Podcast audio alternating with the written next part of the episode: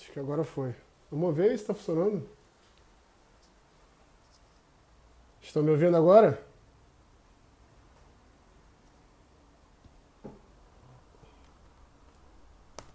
Que loucura, não sei mexer em tecnologia mesmo. Ah, que bom. Esperar o Brahma entrar então. Porra, tomei uma surra aqui.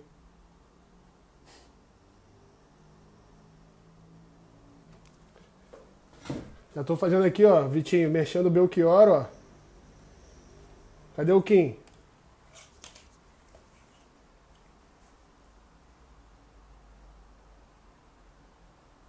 Gostou, Cris?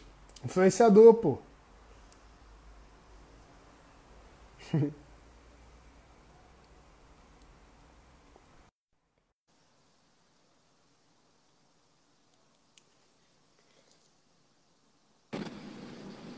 E aí, Olha o cara aí, ó.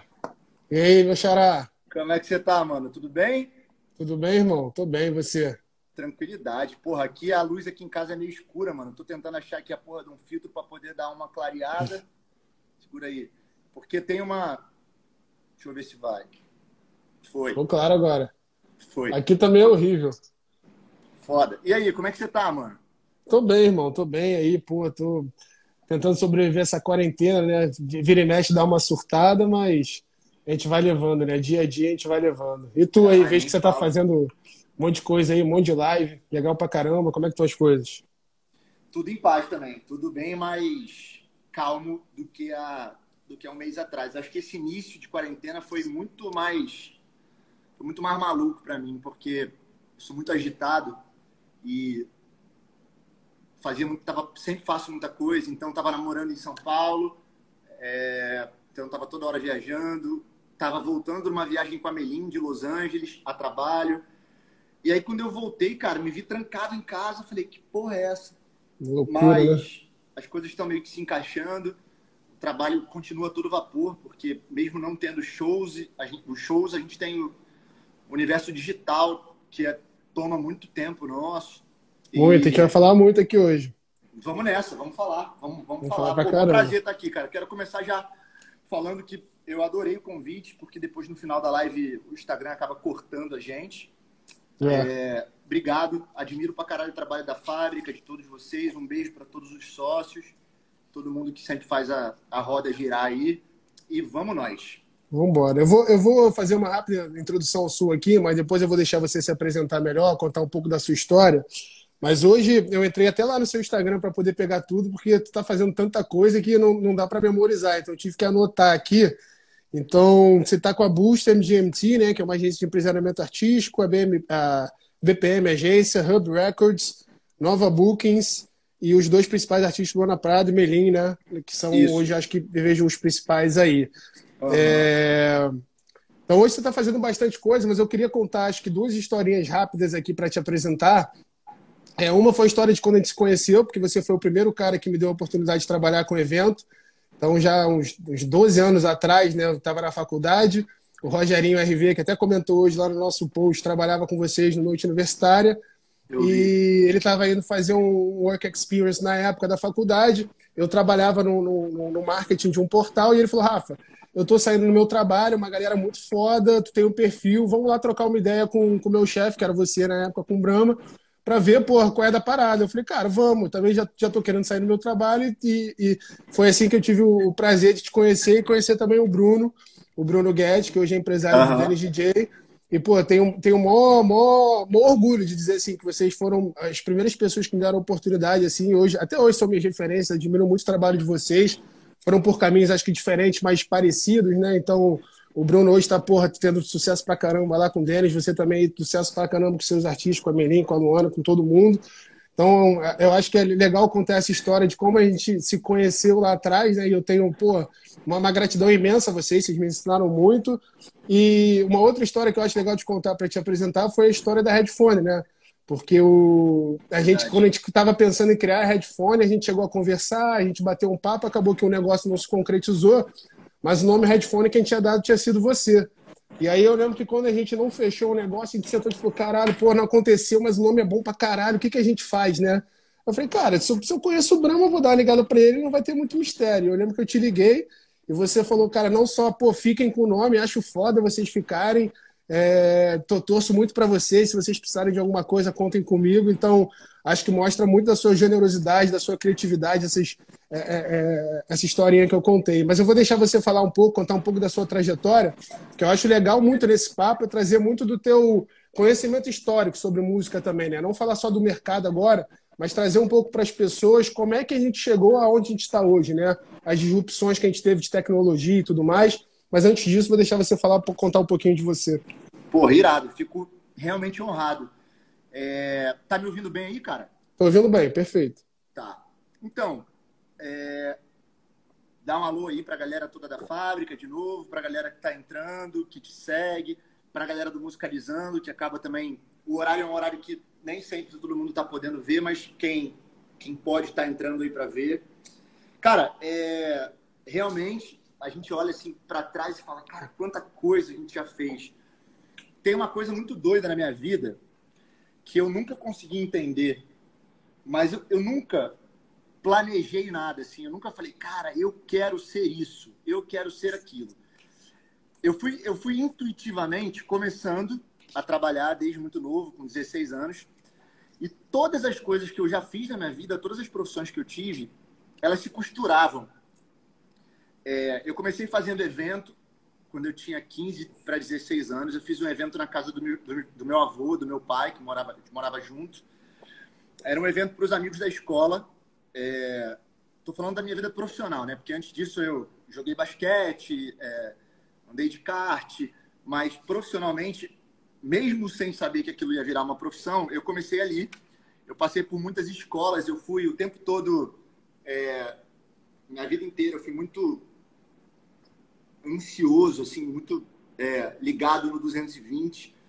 Então era muito difícil, cara, eu permanecer quieto nas aulas. Isso acabou que me gerou uma série de, de expulsões aí. Não, não falo isso com uhum. orgulho, não, é só um relato.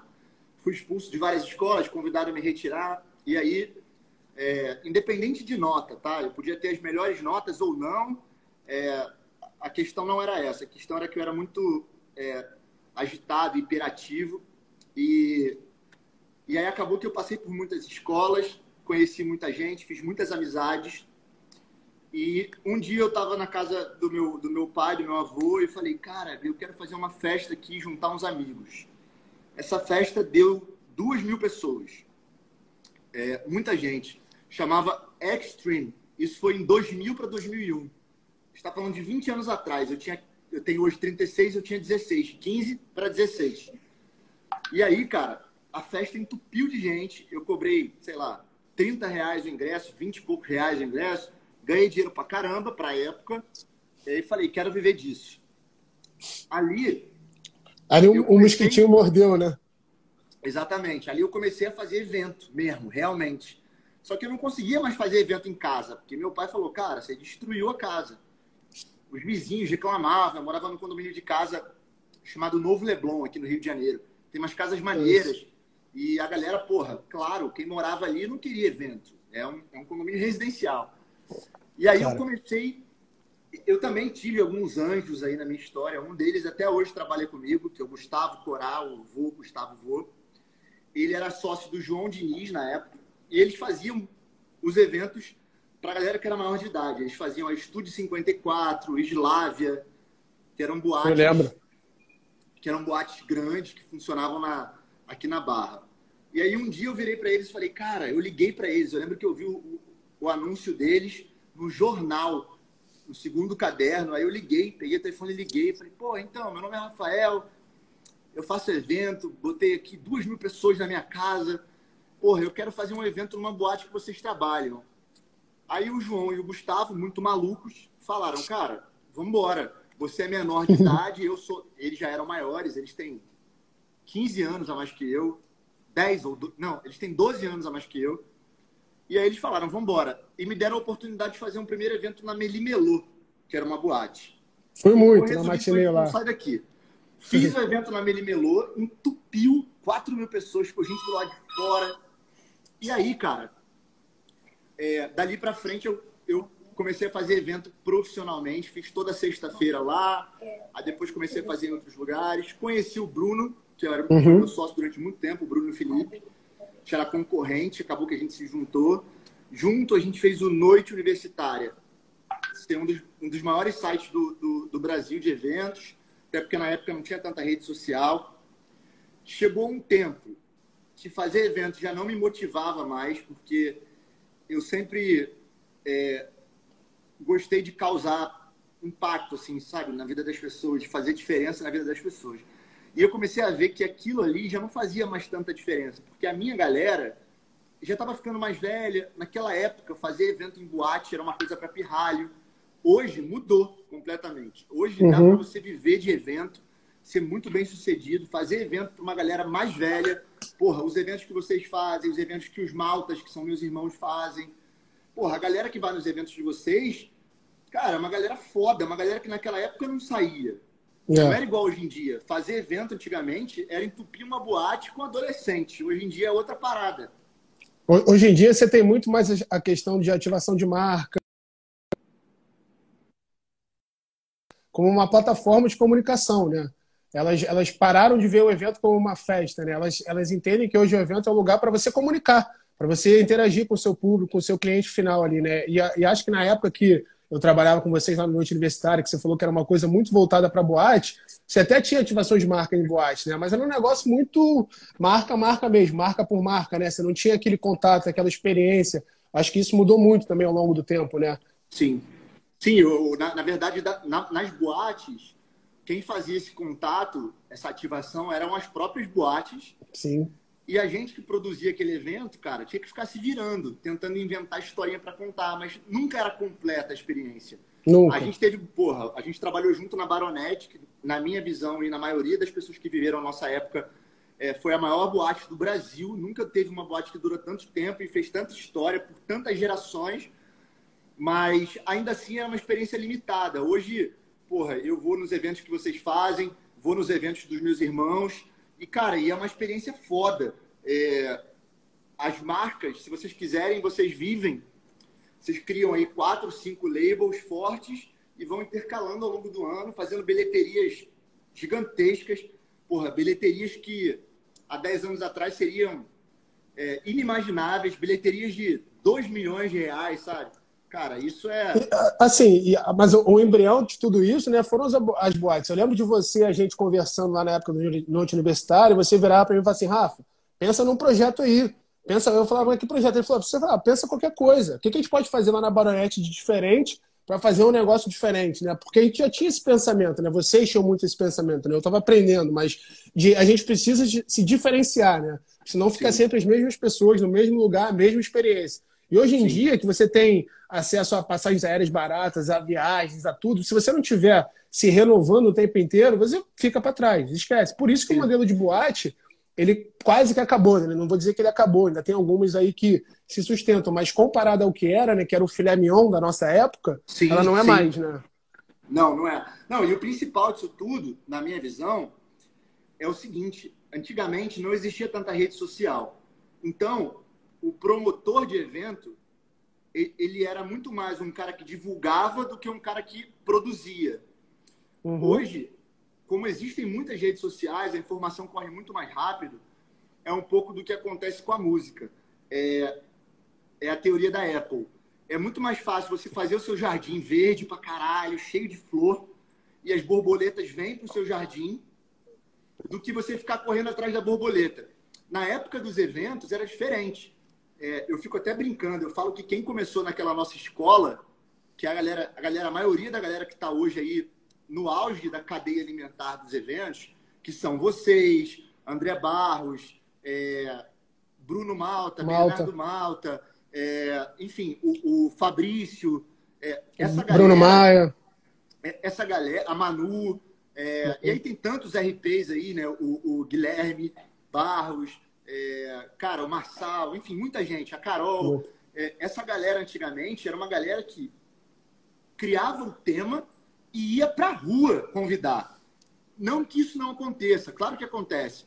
Mas hoje em dia eu acho que o grande, o grande êxito de quem faz eventos fodas não está nem na, no ato de convidar, no trabalho braçal. tá muito mais na parte, na parte intelectual, de criar a marca. No produto, buscar... no produto em si.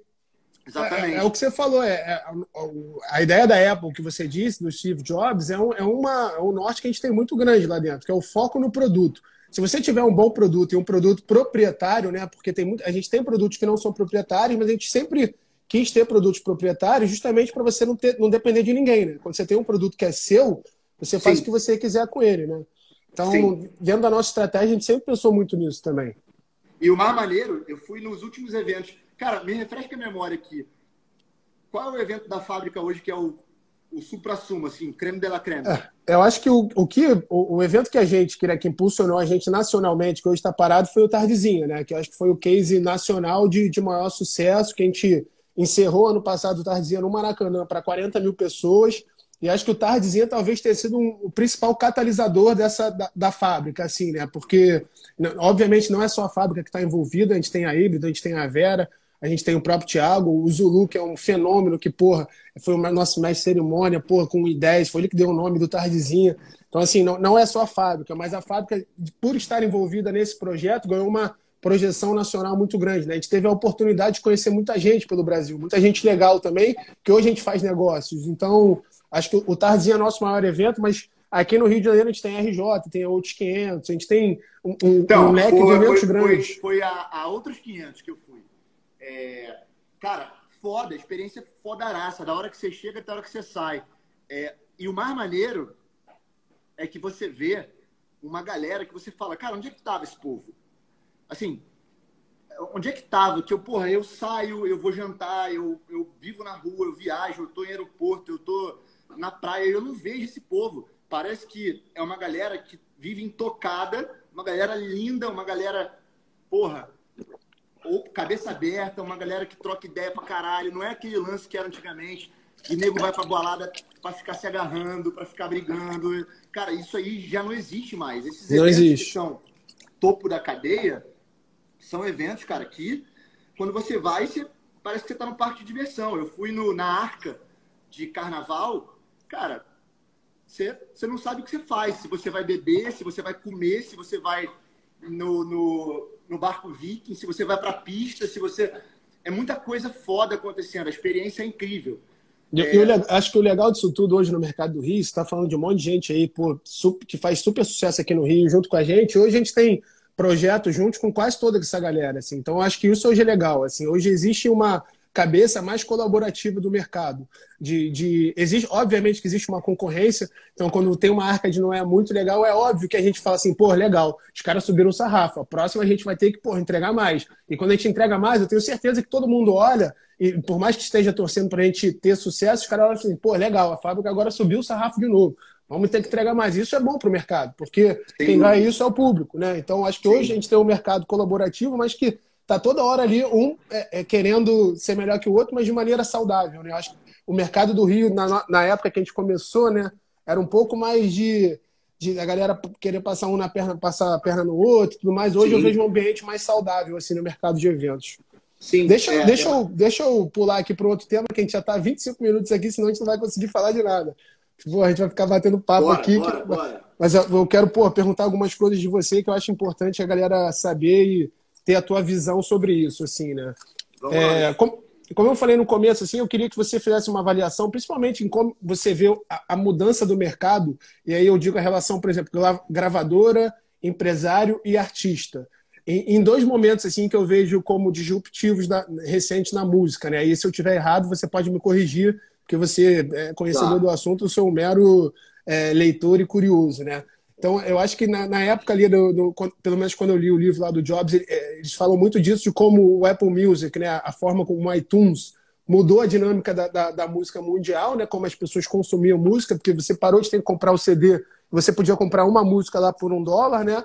E agora, uhum. depois disso, você tem essa onda de streaming, né? Então você tem Spotify, Deezer, diversas plataformas de streaming que hoje vêm para o mercado e, e, tornaram a música muito mais democrática. Se antes você tinha que passar por um funil, né, para conseguir entrar e conseguir expor o seu trabalho, hoje todo mundo consegue uh, tocar um violão em casa, botar no YouTube e, e, e, a música fica muito mais democrática, né? A escolha do, do público fica muito mais democrática. Queria que você comentasse um pouco sobre isso, como é que é essa relação empresário-gravadora e artista mudou com essas duas disrupções que a gente teve? Cara, vou comentar agora. Deixa eu só mudar essa luz aqui, porque, porra, meu olho.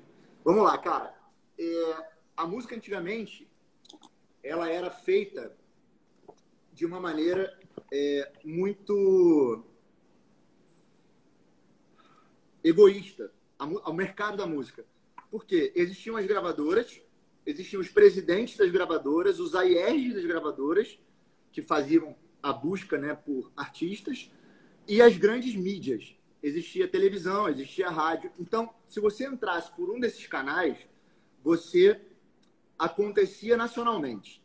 Se você não entrasse por um desses canais, você não acontecia. Então, a tua carreira, uhum. a tua mão, a tua vida ficava na mão de um grupo seleto de pessoas, burocratas, pessoas que geralmente não eram da música e que decidiam o mercado.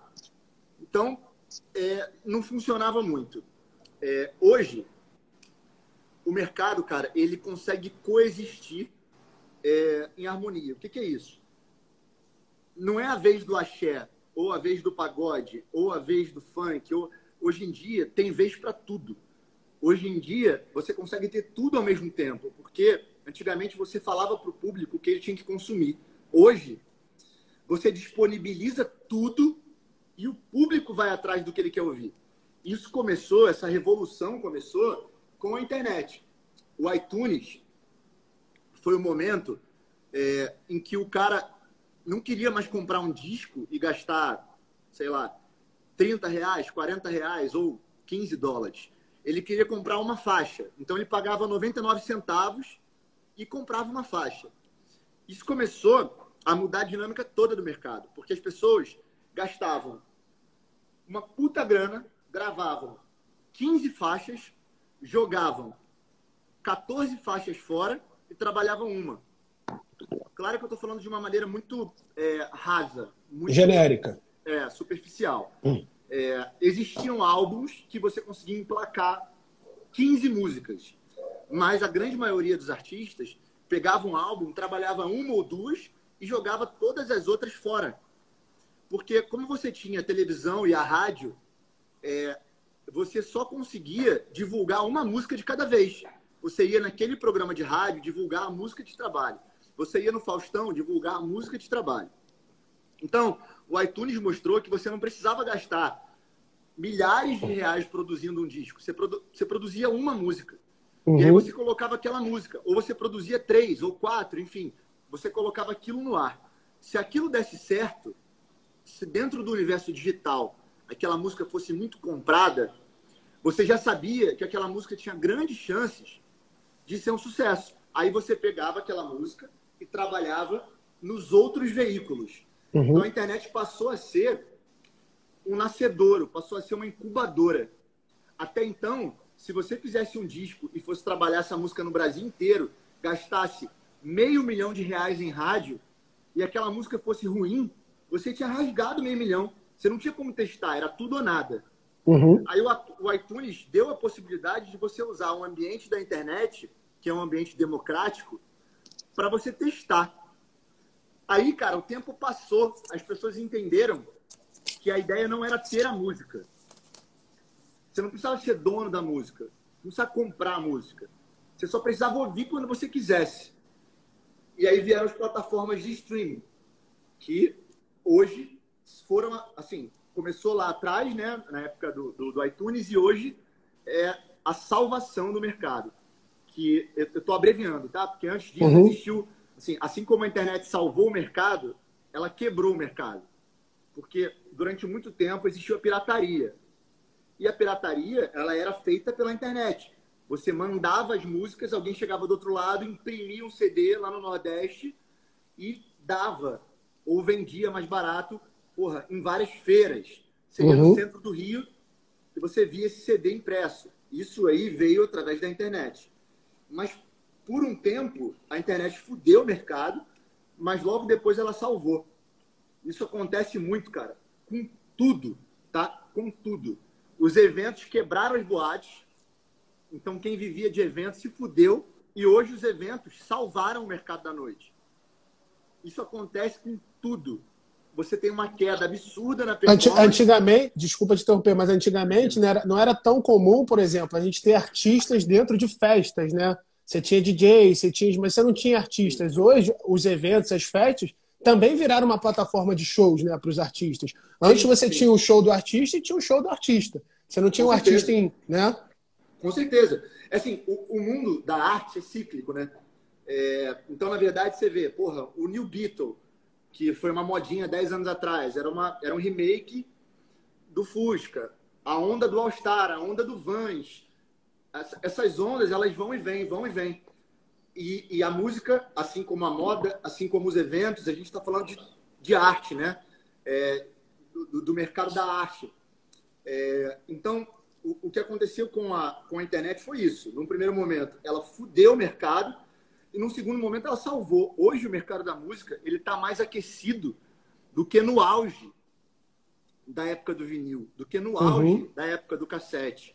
É, do, é, é, uma loucura, né? Por exemplo, hoje no Spotify, eu acho isso muito louco, né? Porque tem toda a história do algoritmo também, né? Do que a partir do que você escuta, o Spotify ele me indica artistas novos que têm o meu perfil.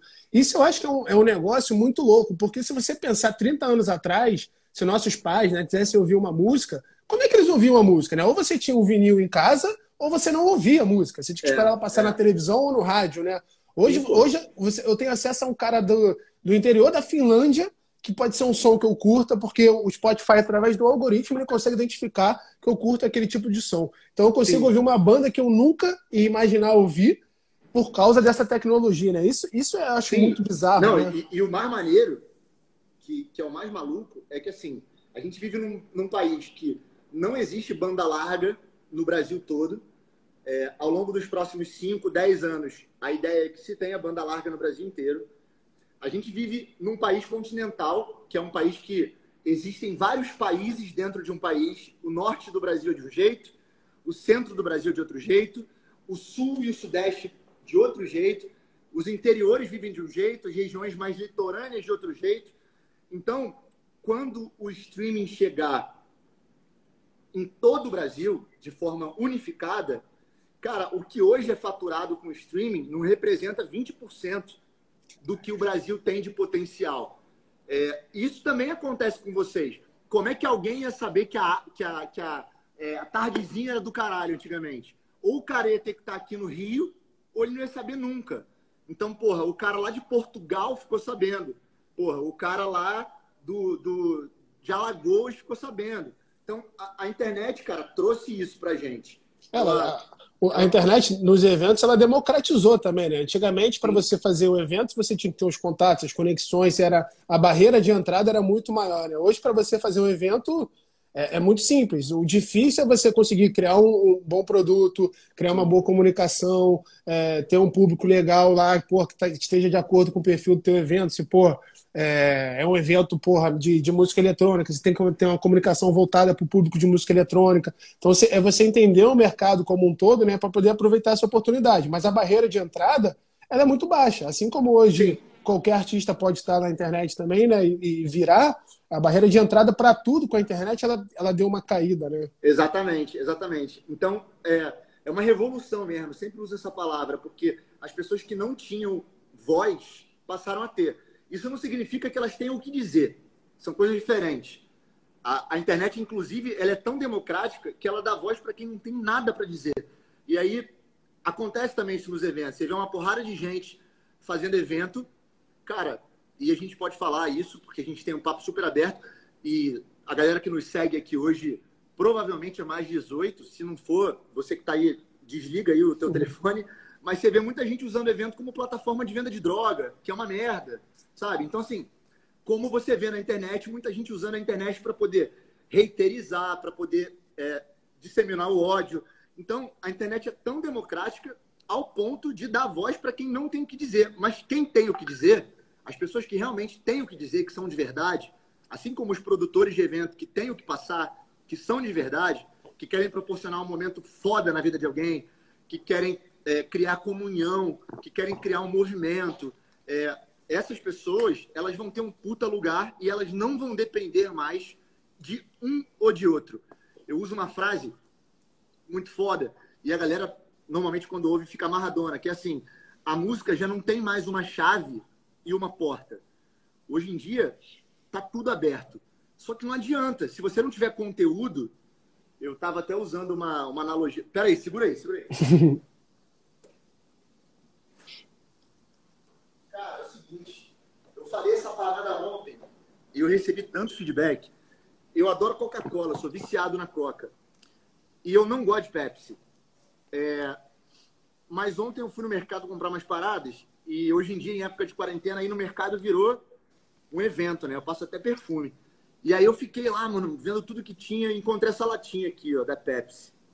É uma latinha toda preta, foda. Pepsi Black e tal. Comprei. Aí eu comprei, cheguei em casa amarradão, fui tomar, botei um copão com gelo. Meu irmão, quando eu fui tomar, eu falei, que merda. Aí eu lembrei por que eu gosto da Coca. aí eu fiquei pensando, por mais que o, o por mais que o, o, o externo, por mais que a embalagem seja foda, se o teu conteúdo não for, você não vai parar naquele produto. O que, que isso quer dizer na música? E aí tem a ver com o que você está falando. O universo do streaming possibilitou que qualquer um bote qualquer coisa para fora. Você está a um clique de tudo que você quiser. Se você quiser ter um canal no YouTube, você pode. Um perfil no Spotify, você pode. Um site, você pode. Qualquer coisa. E a quantidade de coisa ruim também aumentou. É. Porque você pode, todo mundo pode. Só que se você não tiver um conteúdo foda, aquela pessoa vai passar por você e vai embora. Você não vai Nos perdurar, é né? Igual.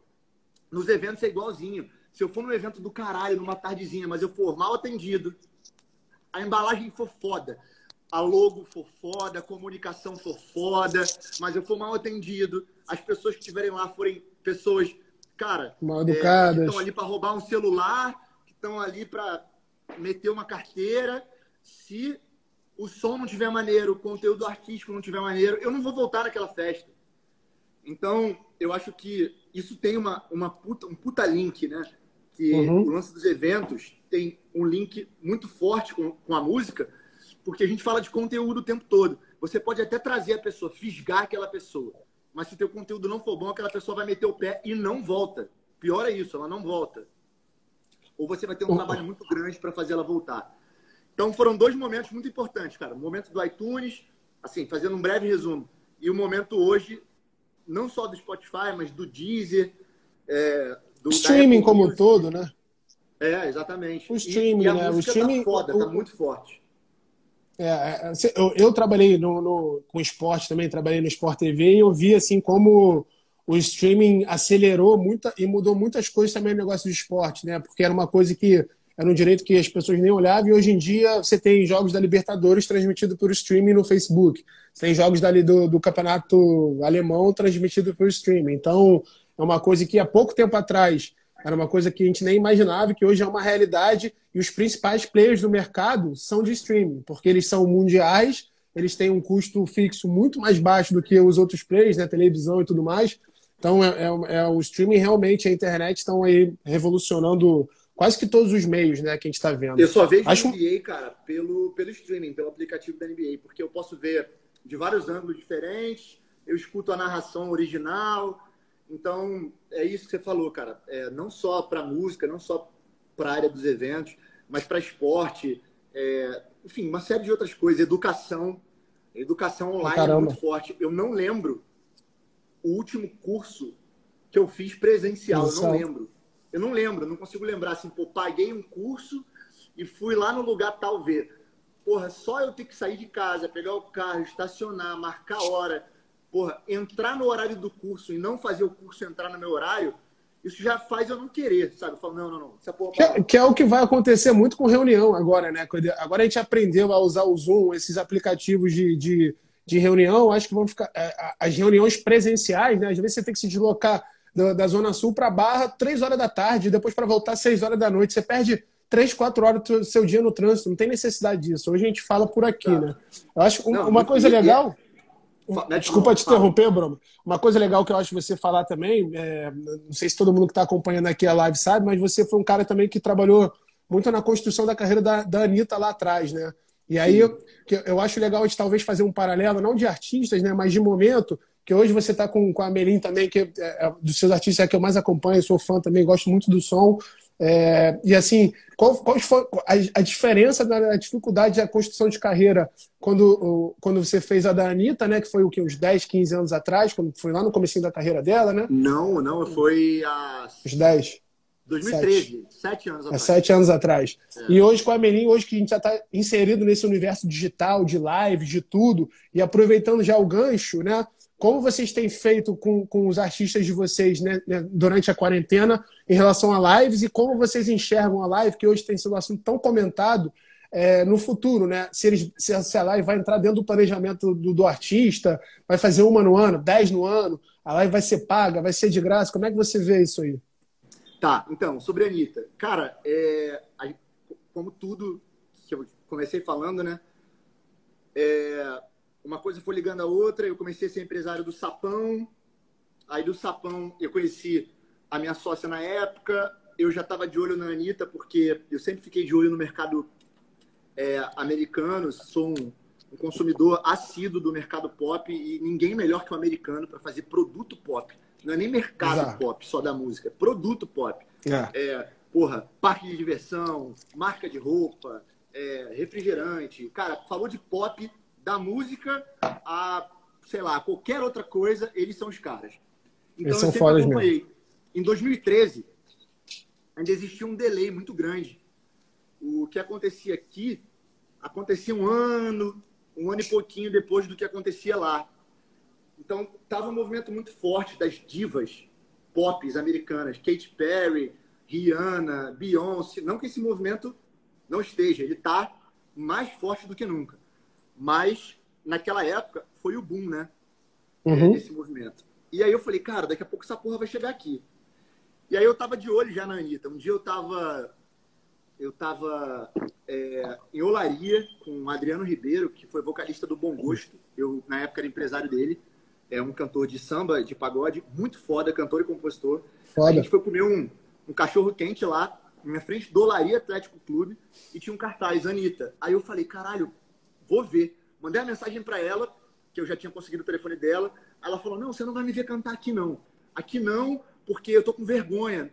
Não, não no lugar, jamais, jamais, tá? Ela sempre, irmão, botou a cara, foda-se. É... Não era vergonha de estar no olaria, de forma alguma. Era vergonha porque ela não tinha se preparado, né? Para receber. A pressão de, de você ir lá, tá vendo ela e provavelmente julgando ela, se ela era boa Exatamente. ou não, né? Mano, eu comprei a porra do ingresso, ela não me deu o ingresso. Eu comprei o ingresso, sete reais, seis reais, entrei, sentei na arquibancada e fiquei vendo o show. Cara, quando eu vi aquela porra, eu vi ela cantando. Era. Como é que era? era foi, foi uma música que ela trabalhou, Menina Má. Cara, eu fiquei apavorado. Eu falei, mano, essa menina é foda, essa parada vai virar. Ela já tava misturando uma porrada de, de sonoridade pop no funk, já tinha um lance meio jazz, meio blues, meio. Falei, caralho, que foda. Esperei ela na saída, ela saiu com um carro assim. O Renan, a irmã dela, estava no carro, me abraçou e tal. A gente marcou de conversar, todo mundo na, no Outback, conversamos. Aí eu convidei o Humberto Tavares, que era produtor musical do Sapão, é, trouxe alguns investidores para o projeto. Começamos ali a juntos a história dela. Fiquei com ela durante cinco anos. Fui um dos empresários dela, cuidava da parte artística, é, rádio, televisão, conceito, marketing. É, e o, o que diferenciava aquela época dessa era que naquela época as barreiras eram muito maiores. É, para a mulher, para quem era do funk, existia uma diferença muito maior social. Periferia era periferia, é, os bairros mais ricos eram mais ricos, as coisas não se misturavam tanto. Uh, o streaming não existia, então eu lembro que naquela época o Spotify deu pra gente mil cards. Só raspadinha, raspadinha Lembro. do Rio. Tipo um gift card, né? Card, você dava pros outros, pra pessoa raspar, ela ganhava um código e ela tinha um mês de, de Spotify de graça. A Anitta foi a primeira artista que o Spotify abraçou no Brasil. Foi uma das primeiras artistas a bater é, disco de ouro, single de ouro no Spotify. Irado. É, eu lembro que com a música Zen, que era um reggae dela, a gente bateu disco de platina no streaming, que na época pouquíssima gente tinha. É, então, para mim, a Anitta foi é, disruptiva. Ela foi uma artista, junto com todo o nosso time na época, que quebrou muito paradigma, que plantou muito. Eu, eu, eu costumo dar muito valor para as pessoas que vieram antes dela, porque antes dela teve a Perla, a Perla também se fudeu muito. É, ela pegou uma estrada completamente embaçada, é, cheia de mato, foi ali, cortando cara. Cortando mato. Cortando mato. Depois veio o Naldo, veio colocando um asfaltozinho nesse mato, foi fazendo o cachê chegar num valor mais alto, um cachê que antigamente o funk não tinha cachê de 40 mil, 50 mil. Foi com o Naldo que isso aconteceu. Explodiu, e né? E aí, na sequência, veio a Anitta, cara, colhendo um pouco disso e plantando uma série de outras coisas. Aí, blackout nisso, começamos hoje em dia Melim. A Melim, a diferença basicamente da Melim, da Lauana Prado, do Cat Dealers, do Cush, do Bruninho Davi, é, da Lecha, é, artistas que eu já trabalhei, já fui empresário, é, todos eles já pegaram o mercado digital mais aquecido. É, a Melim, por exemplo, ela se fez no mercado digital. Ela não teve os shows, por exemplo, que a Anitta teve. O que a Anitta fazia? A Anitta, ela cantava o que tocava na rádio, a Furacão 2000 tocava. Uhum. Então, a rádio tocava, a pessoa buscava no YouTube ou buscava nos CDs piratas, depois ela ia no show. A Melim, por exemplo, já não teve no momento, no, no D0, a ajuda da rádio, a ajuda da, da, da, da dos shows. Uhum. Eles vieram 100% no universo digital. O que é bom e o que é ruim. O que, é bom? Bom é que se a gente tem um bom conteúdo, uma boa música, a gente faz isso correr rápido. O que, que é ruim? Leva mais tempo para a gente conseguir fazer o que eles são na internet acontecer na vida real. Então, o cachê da Melim chegou em 100 mil reais, vou dar um exemplo, um ano e meio depois que a música já era conhecida no Brasil inteiro. Uhum. Antigamente, as coisas eram mais equiparadas. Se você tinha uma música que todo mundo conhecia, automaticamente você vendia aquela quantidade de convites. Hoje, a internet te ilude um pouco. Às é vezes você é um fenômeno digital e você não consegue botar 10 pessoas no show. O que é colocar 10 pessoas? É vender ingresso, gente. Então, essa é, era o desafio com a Melim, que era completamente que a, diferente do desafio gente, da Anitta. A gente aqui, enquanto produtor, né, do outro lado, enquanto contratante, né, vou dizer assim, né, o que, o que a gente, a conta que a gente faz é justamente essa, né, quando a gente vai contratar um artista e ele tem um cachê alto, a conta que a gente faz é: esse artista vende o ingresso suficiente para pagar o cachê dele? Se a resposta for sim, muito provavelmente a gente vai contratar aquele artista. Se a resposta for não, a gente vai avaliar outras variáveis, né? Pô, mas é legal para o posicionamento do evento, pô, esse cara aqui tem uma história legal é, no, no, funk, então vamos botar ele na RJ, e aí talvez faça mais sentido. Mas, a grosso modo, olhando racionalmente, né, é isso. Quanto que aquele cara vende de ingresso para aquele negócio ser viável, né? Porque não adianta Sim. ele ter um cachê de 100 mil e ele não, e você falou, não vender nenhum ingresso, né? Sim. No caso da Melim, por exemplo, a gente teve uma, uma virada de chave. É, a gente já tinha duas músicas rodando o Brasil inteiro, top 10 em tudo, televisão pra cacete, mas a virada de chave foi quando a gente começou a lotar por conta própria. O que é conta própria? A gente chegava lá, batia na porta do Credicar Hall em São Paulo. Credicar, é, vamos fazer um evento? O Delão, que é o nosso agenda, que é sócio agenda, batia lá com o Fiote. Bora fazer o evento? Bora. Então, ninguém contratou a gente. O Credicar entrou com espaço, a gente entrou com a banda. Uhum. E aí a gente esgotou. Duas sessões seguidas. A gente falou, caralho, porra, tá forte. Bora fazer em BH? BH? Bora fazer aqui, bora. BH Hall lá.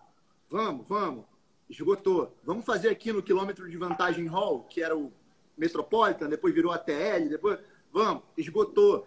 Aí a gente começou a entender que a Melim, em determinadas cidades e capitais, não dependia mais de um contratante. A gente podia ir direto na casa e produzir. Ali, a gente viu o valor da banda, que o valor da banda era, porra, se eu vendia é, 8 mil ingressos, esgotava, porra, faturava X mil reais, porra, eu hoje estou valendo isso no mercado. Uhum. E aí você começa a ter uma ideia de quanto você pode cobrar, as pessoas começam a contratar, e aí você começa a igualar o que você faz na internet com o que você vale na vida real. Isso leva um tempo, isso aí não é não acontece simultaneamente. Então, esses são basicamente os dois, é, falando de Melim, que você usou como exemplo, e falando de, de Anitta. Mas tem vários outros artistas que também seguiram trajetórias parecidas ou diferentes, mas se, se encaixam aí nesse ato de tempo, entre 2013 e atualmente, 2020. E, e, hoje, assim, é muito louco, né, Brama? Porque são sete anos, mas parece que foram 50, né? Porque você falou aí de momentos, né? Tipo assim, sete anos atrás, você tinha um momento completamente diferente do país, de, de aceitação das mulheres como realmente, pô, uma figura, uma artista, como é a Anitta hoje, que é a maior artista do Brasil, né? Reconhecida internacionalmente. Você tinha muito mais dificuldade realmente lá atrás, em sete anos, é, apesar do, das últimas, dos últimos dois anos terem sido, acho que, de um pouco de retrocesso, a gente conseguiu a conseguiu evoluir muito nesse sentido, né? Uma coisa que, que, que, eu acho legal você comentar é, por exemplo, dentro desse planejamento da Melim, como é que vocês estão trabalhando as lives, né? Vejo hoje muita gente falando que as lives estão meio saturadas, que o pessoal não aguenta então, mais. Como você vê hoje, durante a quarentena, as lives, e como você acha que você pode aproveitar isso depois da quarentena com os seus artistas?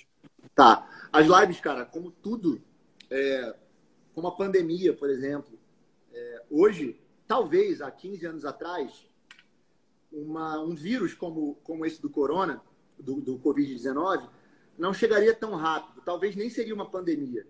Não estou querendo descredibilizar é, ou tirar o, o assim, diminuir o, o, o, potencial risco do vírus, jamais. Tenho nem lugar para isso, não, não uhum. conheço, não tenho dados para isso. Mas as informações não chegariam em todos os continentes ao mesmo tempo, automaticamente não seria uma pandemia. Então, hoje, tudo que é muito bom ou muito ruim corre muito rápido, né? Você vê uhum. que em um mês a parada virou uma pandemia. Assim como quando as coisas começarem a melhorar, quando começarmos a ter vacinas, em um mês, talvez, ou um ou dois, enfim, com a mesma rapidez que o caos se instaurou, a paz vai voltar. Isso também acontece, cara, com as lives. É, shows pararam, as pessoas começaram a entender que live era uma forma deles estarem é, lucrando, mantendo os canais ativos. Os canais, quais são os canais? Instagram, é, como a gente está fazendo aqui agora, o YouTube, que é um dos principais canais do mundo de streaming. Então as pessoas começaram, as pessoas que eu falo, não só artistas, como, não só artistas do universo da música, mas é, empresas como você. A fábrica é uma empresa de eventos. A gente está aqui trocando ideia. Programas de televisão. É, o Globoplay é um canal de streaming é, por aí vai, Netflix, as pessoas começaram a entender que lives é, funcionariam muito mais. Dentro do meu universo da música, as pessoas aceleraram tanto as lives, exatamente pelo que eu estava te falando, as coisas elas se disseminam muito rápido, sendo boas ou ruins, é, que saturou mesmo. Não, a gente não aguenta mais ver live. Aí, é, respondendo objetivamente a sua pergunta, o grande tiro no pé de quem faz uma live é querer fazer com que a live se aproxime da experiência do show. Uma live nunca vai ser igual a um show. E ponto final. É, pelo menos não enquanto a gente estiver vivo. Pode ser que daqui a 100 anos também tenha uma maneira de ser. Você usa um óculos, você sente a emoção, você beija a pessoa, você fala. Mas o ser humano ele foi feito para se encontrar, para viver em sociedade. Uhum. Que a gente viva numa sociedade louca, né? E é muito paradoxal isso. O ser humano foi feito para viver em comunidade, em sociedade, para se encontrar, para se encostar. É, então, as pessoas que tentam fazer as lives parecerem um show, elas estão dando um tiro no pé, porque quem está em casa, o fã, ele não quer essa experiência. É, ele quer uma experiência mais intimista. Ele quer o que ele não consegue ver no show. Ele quer o que ele não consegue ver quando acabar a pandemia e que ele não conseguia ver antes da pandemia. Ele quer um lugar mais pessoal. Uhum. Então, é, eu acho que ainda vai existir um modelo em que as pessoas vão começar a fazer lives mais intimistas. E acho que daqui a pouco, quando tudo voltar ao normal, ao novo normal, os shows voltarem, e os shows vão voltar, galera, é, por mais que exista uma, uma camada bem grande da sociedade que seja pessimista, é, não tem como, a gente sobreviveu a milhares de pandemias, a milhares é, é modo de falar, né? A gente é, sobreviveu a, a algumas pandemias ao longo da, do, do, do, período que a humanidade existe e a gente vai sobreviver a essa, a gente vai passar por isso. E quando os shows voltarem, é, a gente vai levar o que tiver de melhor. E aí qual é a minha opinião? Minha opinião é que as lives, assim como um jogo de futebol, elas vão complementar a experiência do ao vivo. Então, assim, o cara vai ter Barretos, um puta rodeio. Pô, de repente, é, eu não tinha ido para Barretos até o Cat Dealer ser contratado. Aí eu fui. E eu nunca tinha entendido o que era Barretos. Porque eu não vivia aquilo. Hoje, talvez, com seis câmeras, dez câmeras, cem câmeras, eu possa de casa entender um pouco, de, eu posso entender complementar o que seria a minha experiência. Jamais substituir, mas complementar. Então, talvez, igual quando você vai, porra, você gosta de futebol, às vezes que você é flamenguista, não é? Fluminense, né, pô? Tá brincando? Você é Fluminense? Porra, é. então teus sócios são flamenguistas, doente. Eu sou, eu sou o Fluminense, eu sou o tricolor mais chato do que muita gente conhece. Lá, lá na fábrica é metade tricolor, metade flamenguista e tem um botafoguense.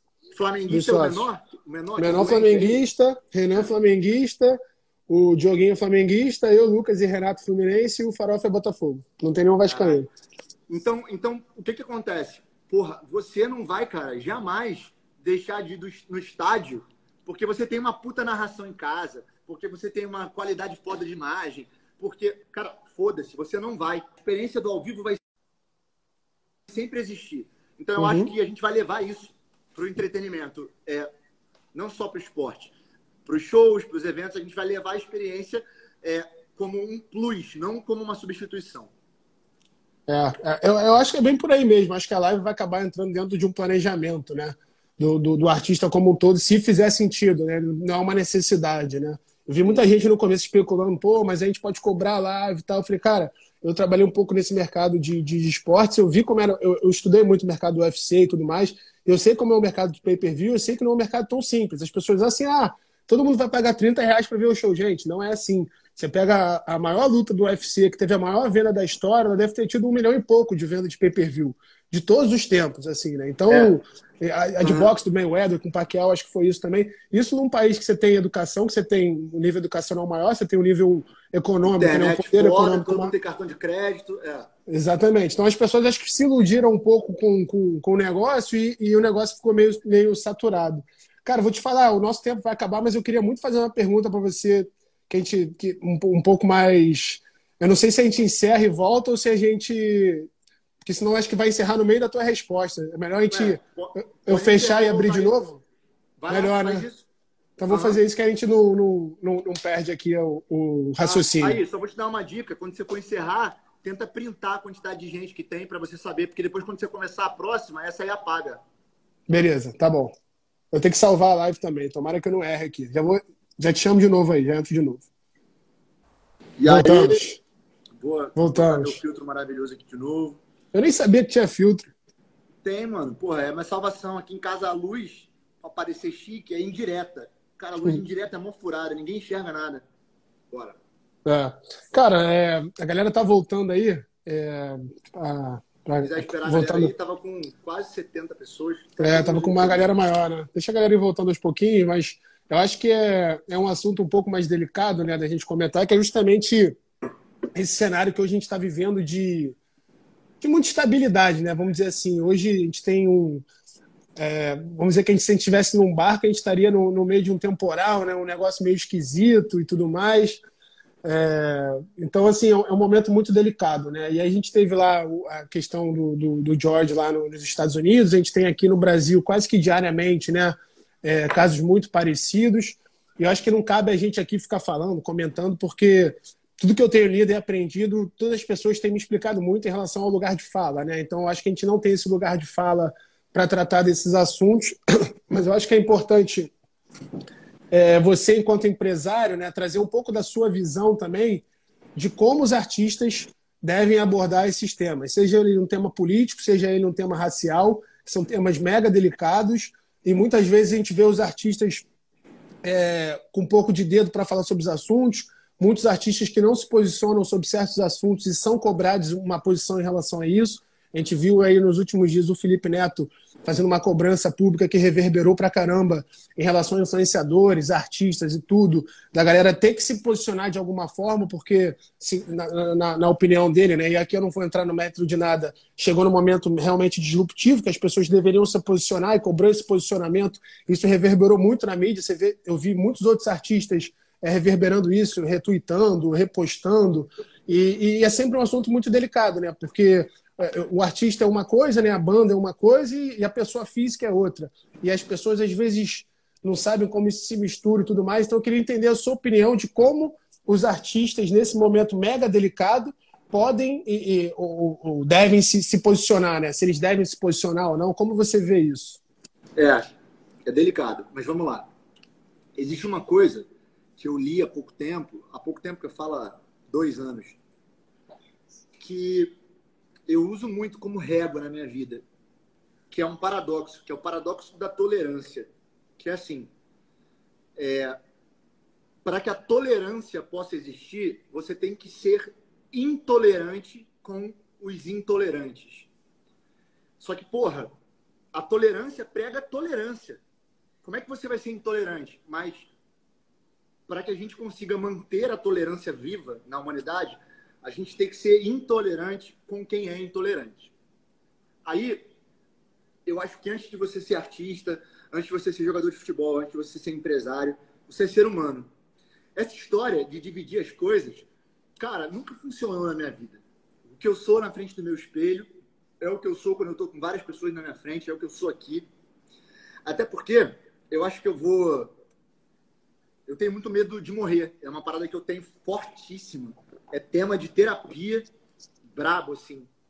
É, e, é, e, é, muito doido, porque eu sou um cara que acredito muito em Cristo, acredito muito. É, é, é uma bagunça, eu acredito em reencarnação, mas eu acredito em Cristo. Então, assim, é, eu não tenho uma visão muito clara, eu, eu não sigo é, piamente o que a igreja protestante prega, mas também é, não sigo completamente o que o espiritismo prega. Eu fico ali no meio do caminho. Isso também não tem a ver com religião, tá? O uhum. que eu uhum. quero dizer com isso? Eu quero dizer que, por mais que eu seja um cara é, que busco, porque é uma busca constante, me espiritualizar, é, eu tenho muito medo da morte. Não é de morrer, não, tá? Não é da hora da morte. É do que uhum. acontece depois da morte.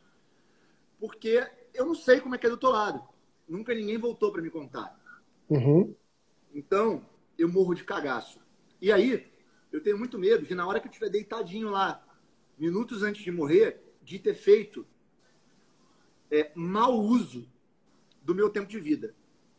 E aí, quando eu transfiro isso para os artistas que eu trabalho, porque quando você é empresário de um artista, não quer dizer que aquele artista ele, ele faz ou ele acata tudo que você diz para ele. Inclusive, esse foi um dos maiores aprendizados que eu tive na minha vida. Tem um limite entre o que você pode propor, o que você pode sugerir, é, para que isso não vire uma obrigação do cara. A, a uhum. pessoa, o artista, seja lá quem for, é, tem que fazer qualquer coisa porque acredita naquilo que está fazendo. Então, antes de ser artista, antes de ser um, um, um profissional foda, seja lá qual for, qual área for, eu acredito no ser humano. E como ser humano, existem algumas algumas é, partes, algumas, alguns temas, alguns pontos que o mundo vem debatendo que não tem como a gente ficar isento. Porque aí não tem a ver com ser Concordo. artista, mano. Tem a ver com ser humano, literalmente. Então, eu tento sempre é, colocar para os meus artistas, e é o que eu penso com relação a todos os artistas, para que eles usem a voz que eles têm para representar tantas outras vozes.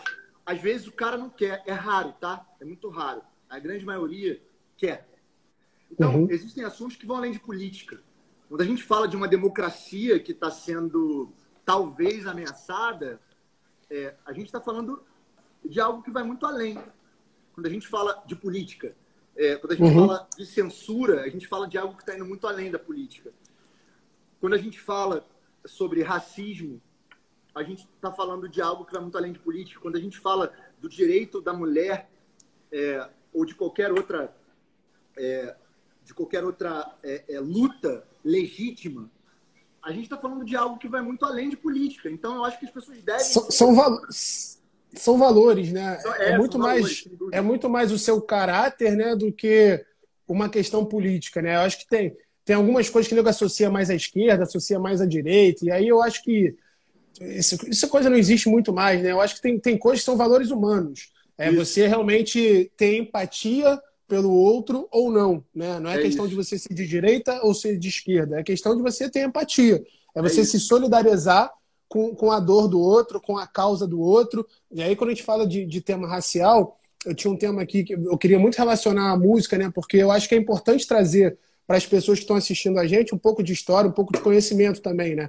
Então, foi uma ideia que a gente trocou aqui em off, né, que eu, que eu queria ter trazido, que foi a questão lá dos Estados Unidos no começo, para a gente entender o que acontece hoje, entender como nasceu esse preconceito. Né? Então, você tinha lá na década de 20, na década de 30, que, e, essas informações, eu, eu não sou especialista, mas quem quiser ver, tem um documentário no Netflix justamente sobre esse assunto.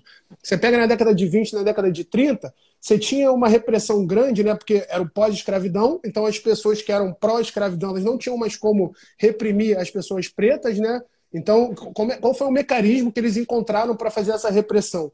É, eles criminalizaram a maconha, que não era criminalizada, e, os, e grandes artistas que eram pretos, Miles Davis, Louis Armstrong, essa galera nos clubes de jazz e de blues da época, todos eles consumiam maconha, porque era uma coisa comum. Eles diziam que ajudava eles na hora de compor, na hora de tocar. E, e para você poder reprimir essas pessoas, eles usaram essa desculpa. Então, criminalizaram a maconha, fizeram, começaram essa guerra às drogas, né, justamente para você ter uma desculpa para você poder reprimir as pessoas pretas de que na época quem estava ali queria reprimir não, não, não gostava, né? Então, e aí quando você faz um paralelo com o que acontece hoje, né? Você vê muita coisa parecida, né? Você vê hoje ainda é, é, as pessoas sendo presas ou sendo, sendo porra, é, tomando dura em comunidades, em, em, lugares mais humildes, de uma maneira muito bizarra, por causa de posse de maconha, como era feito na década de 20, por causa da posse de uma planta, né?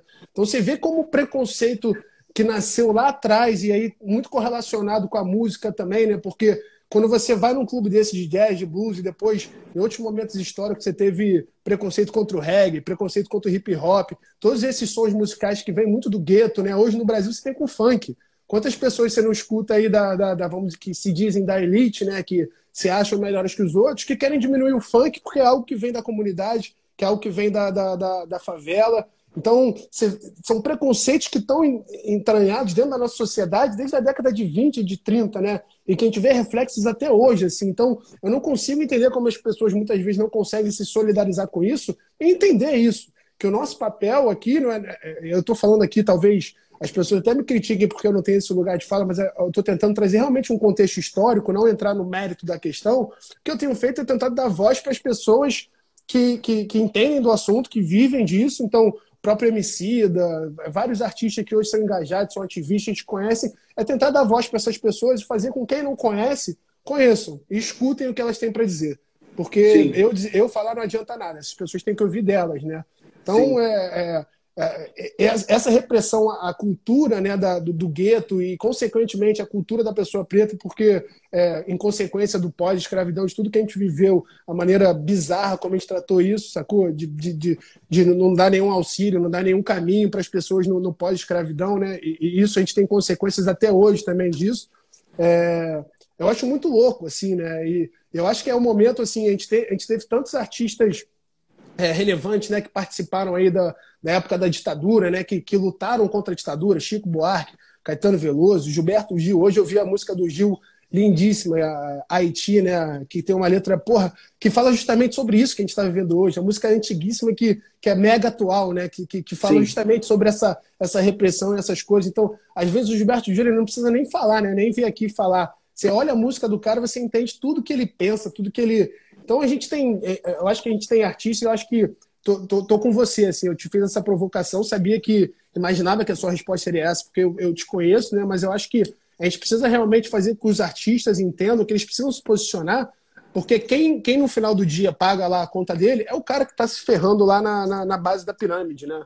É o cara que Sim. compra o ingresso do show dele, é o cara que está vendo a live dele. Essa pessoa é quem mais está se fudendo. Então, se o artista que tem voz não puder, né, não, não quiser se dispor a ajudar essas pessoas, já tem alguma, alguma coisa muito errada.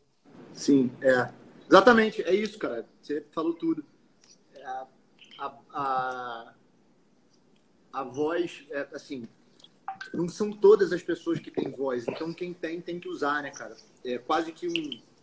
É um dever, assim. É uma, na minha visão, é, é um dever. Não vou falar que é uma obrigação, porque ninguém é obrigado a nada, mas é um dever. E, cara, e tudo que você falou aí, assim embaixo, na verdade, você falou, muita, você falou de muitas questões, né? É, a questão da, da, criminalização da maconha ou de quem é usuário de maconha. Você falou da escravidão, você falou do pós-escravidão, você falou da música negra ao longo do tempo. são muitos pontos. Talvez a gente precisasse de umas cinco lives para debater. Muitos, eu é. concordo, com, eu concordo com a maioria. Com a maioria, não. Concordo com todos. Talvez a gente fosse é, debatê-los e eu ia fazer algumas ressalvas. Como, por exemplo, concordo é, há pouco tempo. Quando eu falo pouco tempo, galera, não quer dizer semana passada. É, sei lá, há um ano atrás, eu estava batendo um papo com o Gui. O Gui que está namorando a Anitta até. Uhum. E ele estava me explicando que o avô dele estava com uma doença que não curava de jeito nenhum. É uma doença muscular que ia atrofiando, atrofiando. Estava tomando um remédio pesado pra cacete. Não melhorava, só ficava cada vez mais dopado, cada vez mais depressivo. E ele descobriu, através de alguns estudos, é, que parte é, da maconha, né? Aí eu, eu Cannabis, né? O THC. é, o THC ajudaria. É, cara, conseguiu uma, uma autorização, gastou uma puta grana é, com advogado para poder trazer, para poder comprar lá de fora. É, 300 ml, que custaria, sei lá, é, 100 dólares, ele acabou pagando 15 mil reais. Que loucura. Tudo, com autorização, com tudo. Então, assim, eu sou muito a favor. é, a única coisa que eu não sou a favor disso tudo aí é a questão do, do, é, do tráfico, que aí me incomoda seriamente. Mas estava na Califórnia agora há pouquíssimo tempo e lá é, agora está extremamente legalizado. E eu fui numa loja chamada Mad Men, que você, cara, é tipo uma Apple. É, policial dentro da loja, todo mundo super organizado. O cara chega com um tablet. Você pode escolher se você quer bala, se você quer é, jujuba, se você quer drops, se você quer é, cigarro de maconha, se você quer uma. Então, assim, eu acho que ali eles encontraram o modelo perfeito. Estou só pontuando o que você falou.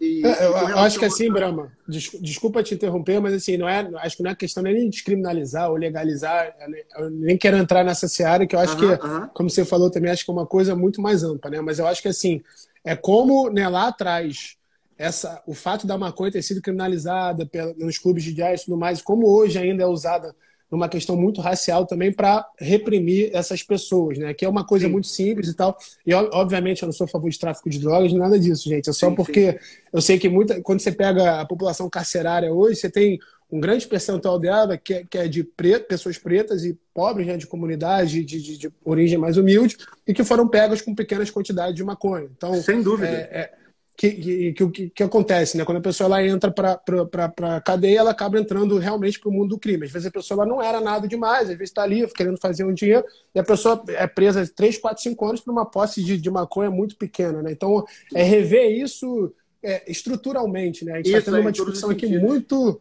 muito rasa aqui, né? É até difícil a gente falar porque a gente Exatamente. não tem nem tempo, mas eu entendi o seu ponto, só, só quis elucidar Sim. também para a gente É, também é, não é, ficar. eu, eu, eu acho que falando exatamente do, do que você acabou de, de colocar, cara, ao longo da história, as pessoas sempre usaram pretextos, né?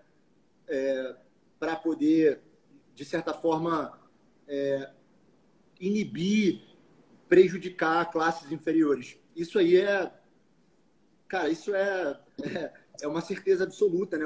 Desde que, o- mundo é mundo. E eu acho Uhum. que sim, que a, que a gente está num momento que dá para a gente começar a usar a nossa voz para mudar isso. É, e mesmo não tendo lugar de fala, como você falou algumas vezes aí, eu acho que não dá para problematizar quem está querendo ajudar, sabe? É mais um problema, assim. Então, às vezes, eu prefiro até. Eu vi um post esses dias, deixa eu achar aqui, da Juliana Loma, que é uma atriz. Ela falou um negócio bem maneiro. Ela falou. é, aqui, ó, Ju Loma. Ela escreveu assim. Ah, é, maneiras que você tem de ajudar, né, esse momento. E ela falou assim: porra, pessoas usam desculpa, mas eu não tenho lugar de fala. Aí ela coloca: lugar de fala é um conceito criado para entendermos que determinadas vozes são mais ouvidas que outras, por conta das opressões sociais. Não é desculpa para você se isentar de se posicionar ou de ser ativamente antirracista. Nesse caso, ela estava falando Uhum. do racismo. Então, muita gente também se escora nisso, né? nessas bengalas. Porra, não, eu não tenho lugar de fala, não vou falar. É, cara, foda-se, fala, sabe? É melhor falar sem lugar de fala, falar sem total propriedade, mas você poder alertar um, dois, três, cara, quantos forem do que você é, usar isso para continuar calado, né? Eu acho é, que é... Um caminho que eu, que eu falei aqui, que eu tenho usado muito, justamente para a gente não errar, né? Porque eu acho que quando a gente está no, no, lugar de fala que não é nosso, o grande risco é a gente falar alguma besteira, né? E porque a gente não tem conhecimento total do contexto histórico, a gente Sim. não viveu aquele dia a dia e tudo aquilo, né? Então, o que eu tenho tentado muito fazer é, em vez de eu falar né, da, minha voz, ou eu escrever um texto, alguma coisa, é quando eu acho um texto legal, eu pego e compartilho. Quando eu acho um vídeo legal de uma pessoa que tem esse lugar de fala, eu pego e mando para as pessoas que eu acho interessante eu mandar, eu posto esse vídeo, é né?